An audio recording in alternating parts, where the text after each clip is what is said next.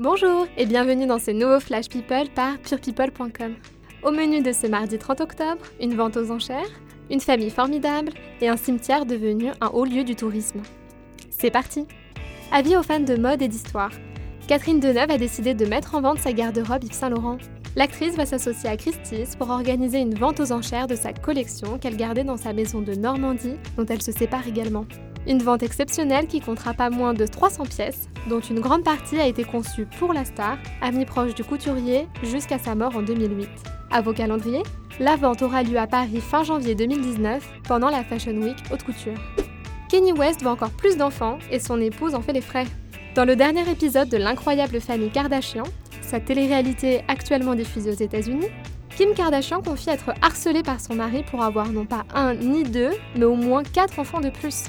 Rappelons qu'ils sont déjà parents de North, 5 ans, Saint, bientôt 3 ans, et Chicago, né d'une mère porteuse il y a 9 mois.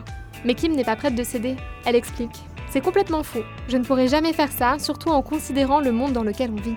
Reste à voir si cette maman angoissée tiendra bon face à la pression de son mari. Il y a foule au petit cimetière de Montfort-l'Amaury. Depuis que Charles Aznavour y a été inhumé le 6 octobre, de nombreux fans s'y rendent pour rendre hommage au chanteur disparu. Comme le rapporte le Parisien, la petite commune des Yvelines serait presque dépassée par l'afflux d'admirateurs.